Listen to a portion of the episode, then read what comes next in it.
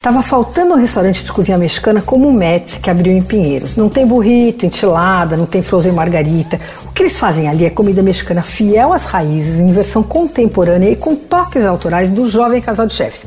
Ela é uma brasileira, Luana Sabino, e ele é mexicano, Eduardo Nava Ortiz. Os pratos são sofisticados, têm um visual minimalista e têm os sabores que são ao mesmo tempo complexos e super sutis. Vale a pena conhecer. Esse restaurante é inspirado no Cosme, em Nova York, que é um dos mexicanos mais premiados. Os dois trabalharam por lá. Olha, eu nunca tinha provado um guacamole mais lindo e mais suave. Vem com umas pétalazinhas de flores, assim, é temperado com suco de pimenta, um toquezinho de cebola, tá? Vem com umas tostadas. Outra coisa imperdível é o mole negro. Olha aquele molho mexicano, né, que leva chocolate rústico e uma mistura de temperos e especiarias.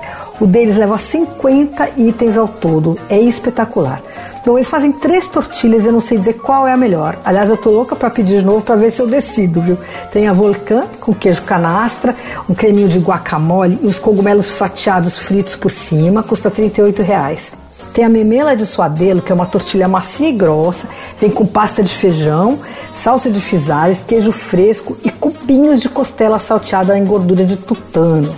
O taco de assada é recheado com chuleta, feita na churrasqueira e fica defumadinho, assim vem com purê de avocado, uma delícia também.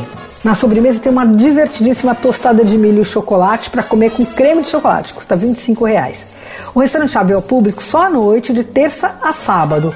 Eu não fui lá para não quebrar o isolamento. E as entregas são pelo Rap e pelo iFood. Você ouviu? Fica aí. Dicas para comer bem em casa, com Patrícia Ferraz.